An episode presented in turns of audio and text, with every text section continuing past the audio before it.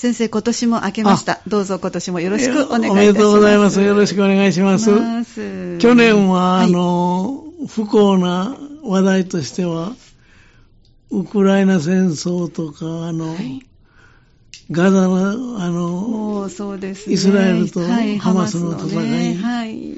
まあ、明るいニュースとしては、あの、大谷選手で開けて、大谷選手でくれたような一年でしたね。ね。本当ですね。爽やかな。頑張った姿を見せていただいたら、こっちも元気出てきます。そうですよね。ええ本当にあの、大谷選手で開けて、大谷選手でくれた一年でしたね本当です。ね。まあ、嬉しいことですけどね。ええなかなか高青年、まあ青年と言えるかどうかわかりませんけど、立派なというのはか、爽やかな人ですそうね。ですね。ねえあの、去年の10月頃から、はい。子育ての大きな目的は、はい。えー一人で生きてる、生きていけるようにすることという、まあそれに関連していろんなお話を言ったり来たりしながら、えまあ取り留めのないことでええ申し訳ないんですけども、まあ IQ とか EQ の話とか、ねはいあるいは12月は自己肯定感とか自己効力感、はい。あるいは自主性とか主体性といったようなものが、はい。これからの時代には大事になってくるというええね。そうでしたね。で、このお話ししたかもわかりませんけど、まだいずれその、IQ よりも EQ が大事だというのと絡めて、ええ。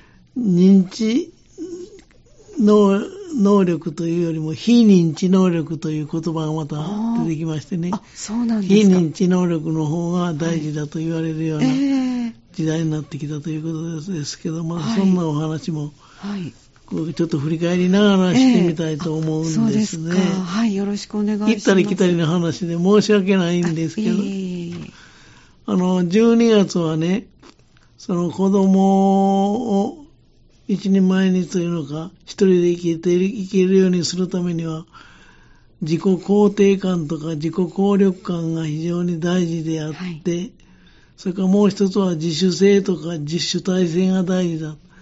まあ、複雑な時代を生きていくためには、自分で考えて自分で判断していくというような、今までの経験があまり役に立たない時代になりつつありますのでね。ねまあ、そんなお話をしてきたと思うんですけど、ちょっと繰り返しになりますけれども、自己効力感という、自己肯定感と自己効力感とは若干違うんですこれね。はなんか先生ね、目から鱗のね、あとってもあの、意義深いお話でした。あぜひ、リスナーの皆さんにもう一度ご紹介ください。繰り返しになりますが、自己肯定感というのは、自分の欠点とか長所も短所も含めて自分が好きだ、自分がこれでいいんだという自分を認める、まあ自己否定を、の反対の意味だという意味はよかる。自己否定、自分はダメだと思うんではなしに、これでいいんだと思うね。いい点も悪い点も含めてこれでいいんだ。まあもっと言いますと、自分が好きだと言ってもいいかもわかりませんね。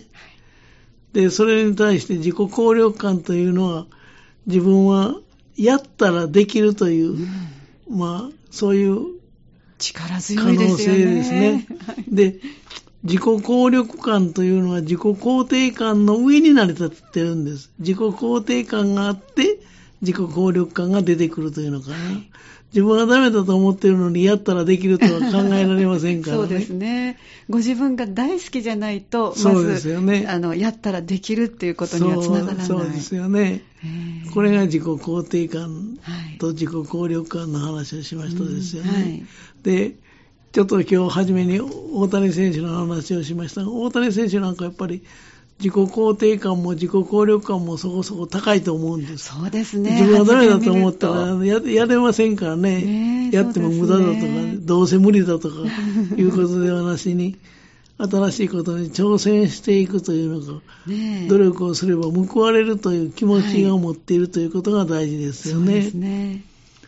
で、あの、まあ、要するに自己肯定感の高い子というのは、その特徴をちょっと前にもお話ししましたが、繰り返し言っておきますとね、自分に自信を持っているんですよね。はいそれから、自分の考えをきちんと言えるというのか、自己主張ができる。自分はこう考えますということがはっきり言えるということ。これ自己肯定感が高い証拠です。それから、あの、同時に相手のことも認める、肯定するというのかな。はい。それができるということですよね。で、もう一つはその、人とコミュニケーションがしっかり取れるということですよね。それから、失敗してもくじけないというのかな。立ち直れる力を持っていると。はい。そういったことが挙げられますよね。で、逆に自己肯定感が低いと、自分に自信がない。まあ、それはそうですよね。それから、諦めが早いというのか、すぐダメだと思ってしまう。やっぱり自分はダメだと思ってしまう。それから、自分と人を、まあ他人と、まあ心理学では他者と言いますけども、自分と人とすぐ比較してしまうというのかな。人のことが気になると言ってもいいかもしれませんけど、そういう傾向が強いんですよね。それから四つ目としては、物事を否定的に捉える。うんそれから、人を信用できない傾向にある。まあ人、物事を否定的に考えるからやってもダメだ、ダメだぞ。ダメだと思うから否定的になるかもしれない。どっちがいい因果関係は難しいところですけど、えどっちが原因でどっちが結果かわかりませんけど、まあ絡み合ってるんですよえね。それから五つ目としては自分の意見をあまり言わないというのかな。要するに、まあそんな特徴が挙げられますんですよね。でもちろんあの自己肯定感が高い方が生きていきやすいというのか、前向きに生きられますわ。はい。ただしあんまり高すぎるとこれも言いましたけども、あの、なんていうのかな、高慢だとか、あるいは鼻持ちならないとか言われるのは高すぎると。うん。何でもほどほどというのが非常に大事ですよね。過ぎたるは及ばざるがごとしというはい言葉もありますけどそうですね。まあその自己肯定感とか自主、自自自己効力感ですね。はい。それとあの、自主、自主性というのかな。はい。自主性も非常に大事だというお話もさせていただきました。はい。自主性というのは、あの、やるべきことを人に言われなくても自らの責任ではい自分でやると。これは自主性です。はい。自主性と似た言葉に主体性というのがありますね。こちらも先生に比べていただいたので、ものすごく目から鱗で、もうリスナーの皆さんで、ぜひこれね、もう一主度。体性というのはね、はい。自らの意思とか判断に基づいて、まだやることが決まっていないけれどもやるという。はい。で、まあ、例えば、大きな違いはね、自主性というのは、あの、えーっと、どう言ったらいいんかな。前は先生に宿題で、うん宿題で、はい宿題を言われなくてもするのが自主性つまり。宿題が出てるわけです宿ね。題ね。だからはい決めたのは他者が決めてるわけです。はい。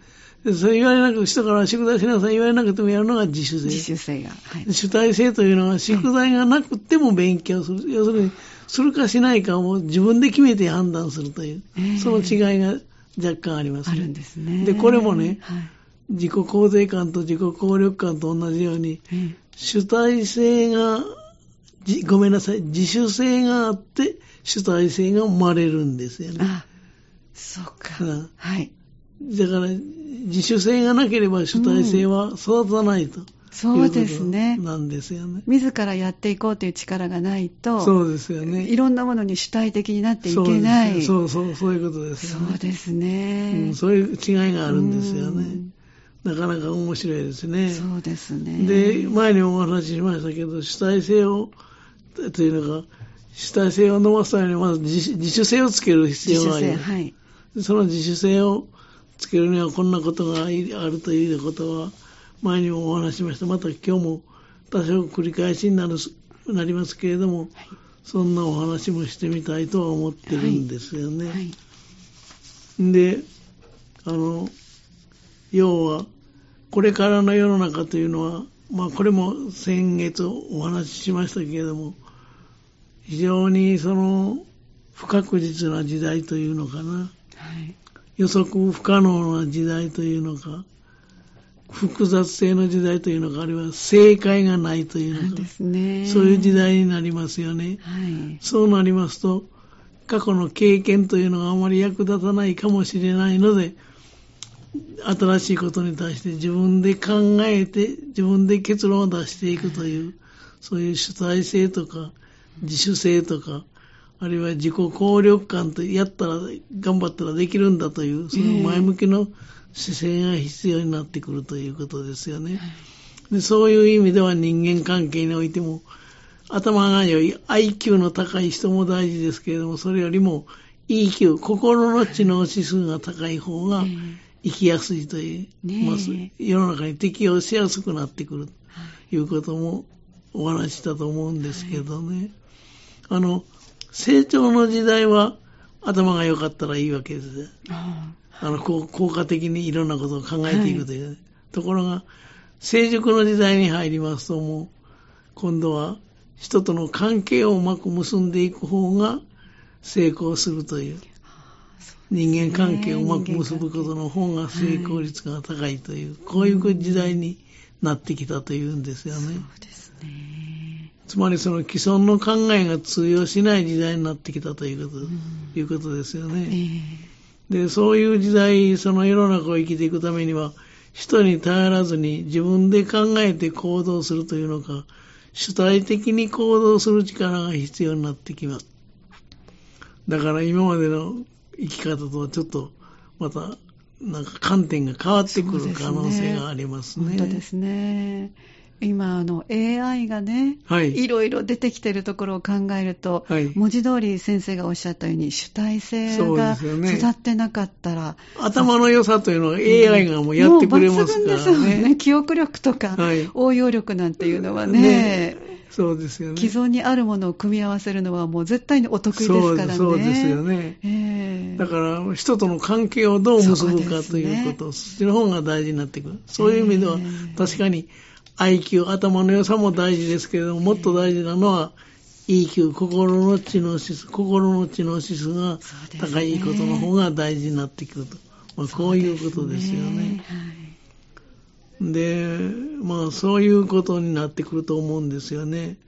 で、その、主体性、自主性のないこと、いうのも先月お話ししましたが、それはちょっとお話ししてから、あの、その自主性を育てるにはどうしたらいいかという話に入っていきたいと思いますが、はい。来週にしましょうか。そうですね。そろそろお時間になってきましたので、はいじゃあ来週そこからよろしくお願いいたします。はいよろしくお願いします。ありがとうございました。この時間、港川短期大学元学長社会心理学ご専門の大前守先生のお話をお届けしました。